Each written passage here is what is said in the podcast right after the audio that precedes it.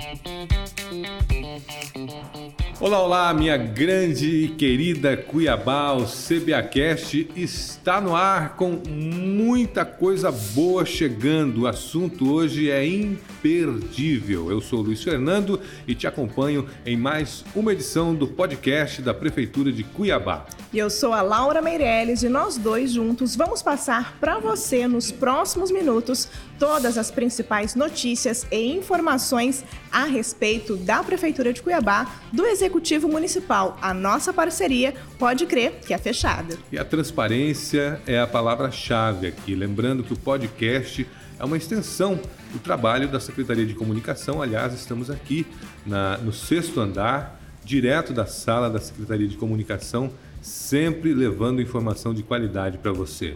E hoje o programa está muito especial para você que nos acompanha aí no YouTube e também nas plataformas de streaming de áudio. Hoje eu estou vendo os olhos do Luiz brilhando. Por quê? Porque as práticas integrativas agora fazem parte da realidade do SUS de Cuiabá. Exatamente, Laura. Esse assunto me deixa muito à vontade.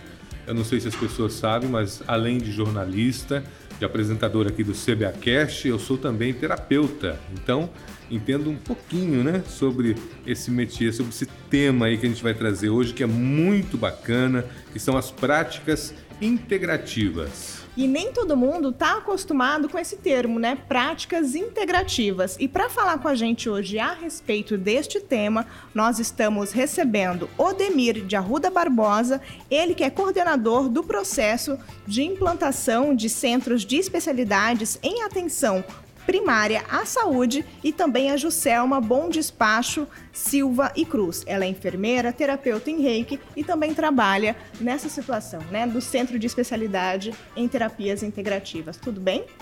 Tudo bem. Tudo bem, um prazer recebê-los aqui. O Cuiabá já oferecia, né, oferece inclusive ainda, um, um trabalho lá no Horto Florestal, Aliás, como é que está lá no Horto? São quantas vezes por mês, quantas vezes por semana? Quem pode nos na verdade, o trabalho lá no Horto, ele, ele continua, né? Na, na Orpix, né? É um trabalho que ele funciona de segunda a sexta. E só que a Orpix ela está vinculada à atenção secundária.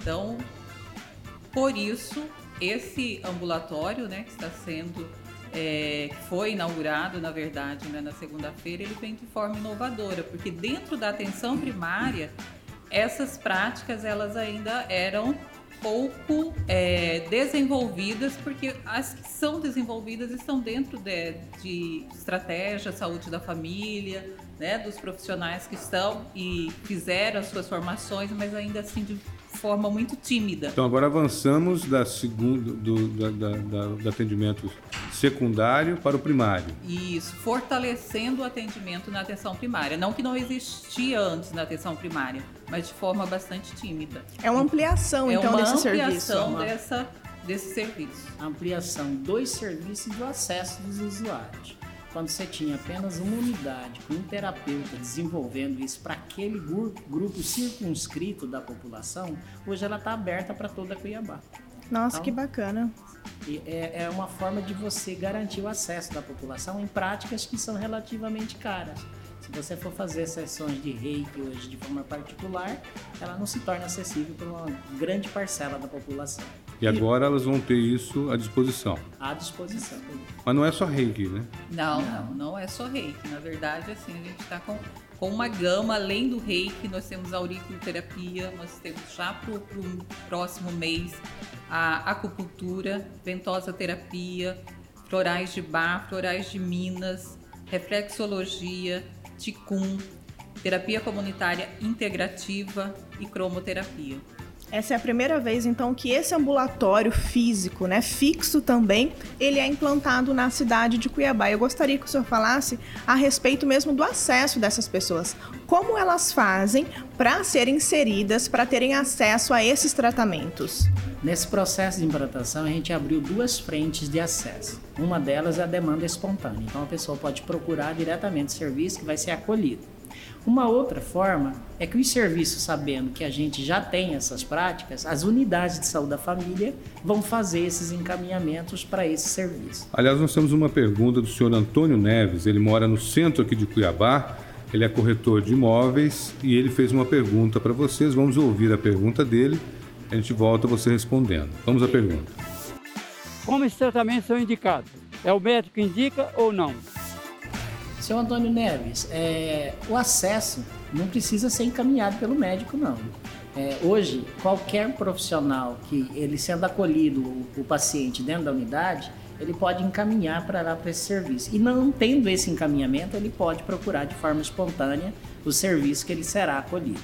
Nós temos um período de adaptação para essas práticas, porque elas assim, elas aumentam do dia para a noite a, a, forma de acesso e as práticas em si. Nós estamos buscando parceria para ampliar esse acesso.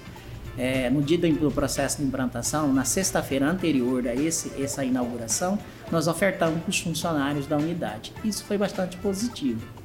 Onde que está instalada essa unidade fixa de atendimento, Juscelma? Está dentro do antigo Centro de Saúde Escola do Grande Terceiro. Então hoje ela é, é uma, continua sendo, na verdade, né, uma unidade básica de saúde porém ela não está mais com, na verdade está passando por esse processo de transição, né? De centro de saúde para um centro de referência. E nós temos também uma outra pergunta que veio das ruas e desta vez eu quero que você também ouça e responda essa pessoa.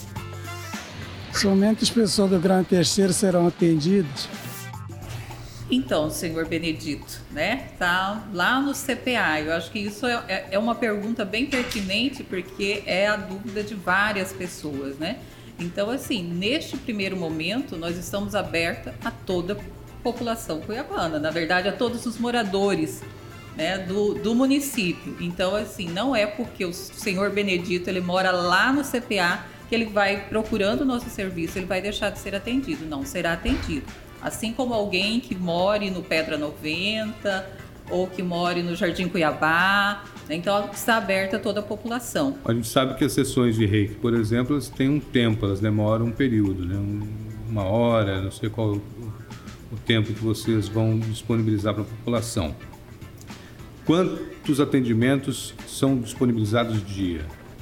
Então, neste primeiro momento, nós estamos com uma média de 27 atendimentos dia. 27. Isso. Lembrando que nós estamos nessa primeira semana, né, findando aqui agosto, por enquanto nós estamos em dois terapeutas, que a partir do mês que vem, isso já vai para cinco terapeutas. Então aí a gente já vai multiplicando essa, esse quantitativo de atendimento. Espaço tem, né? Espaço tem. A gente vai inaugurar, talvez nesses próximos 20 dias, o terceiro turno de atendimento. E 80% do espaço vai ser com práticas integrativas e complementares.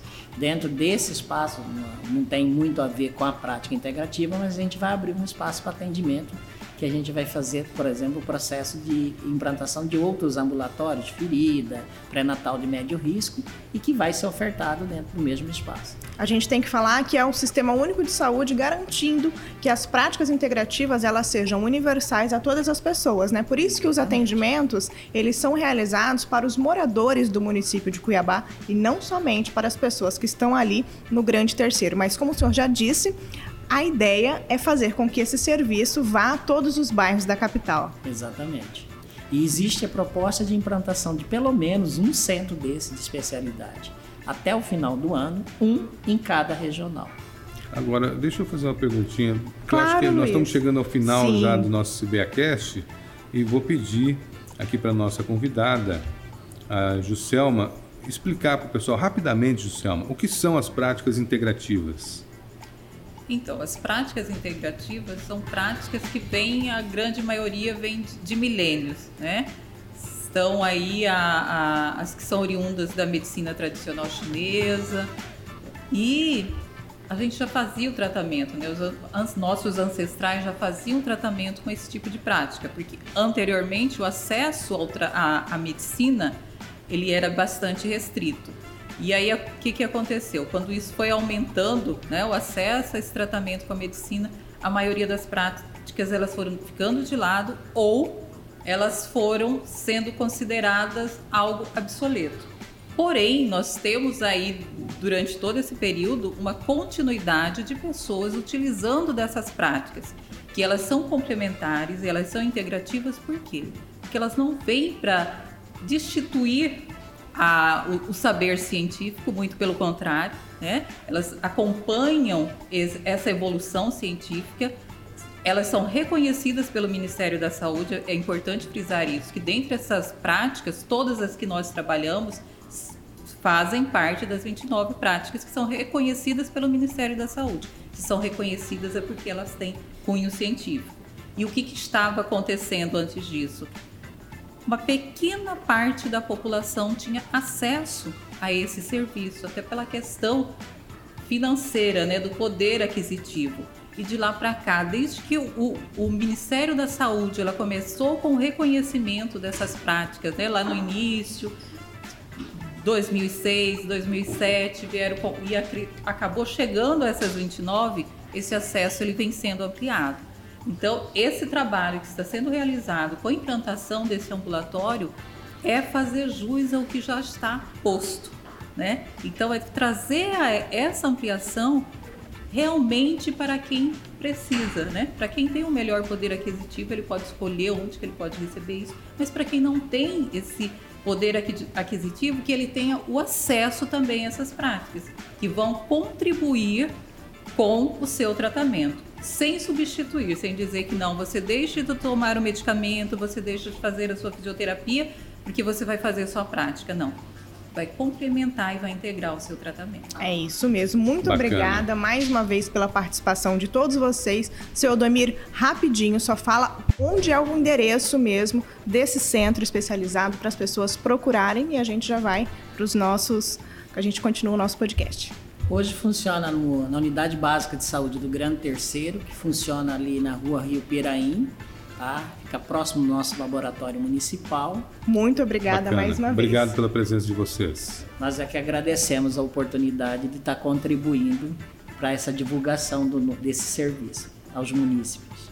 Tudo bem, pessoal? E nós vamos agora para o giro de notícias.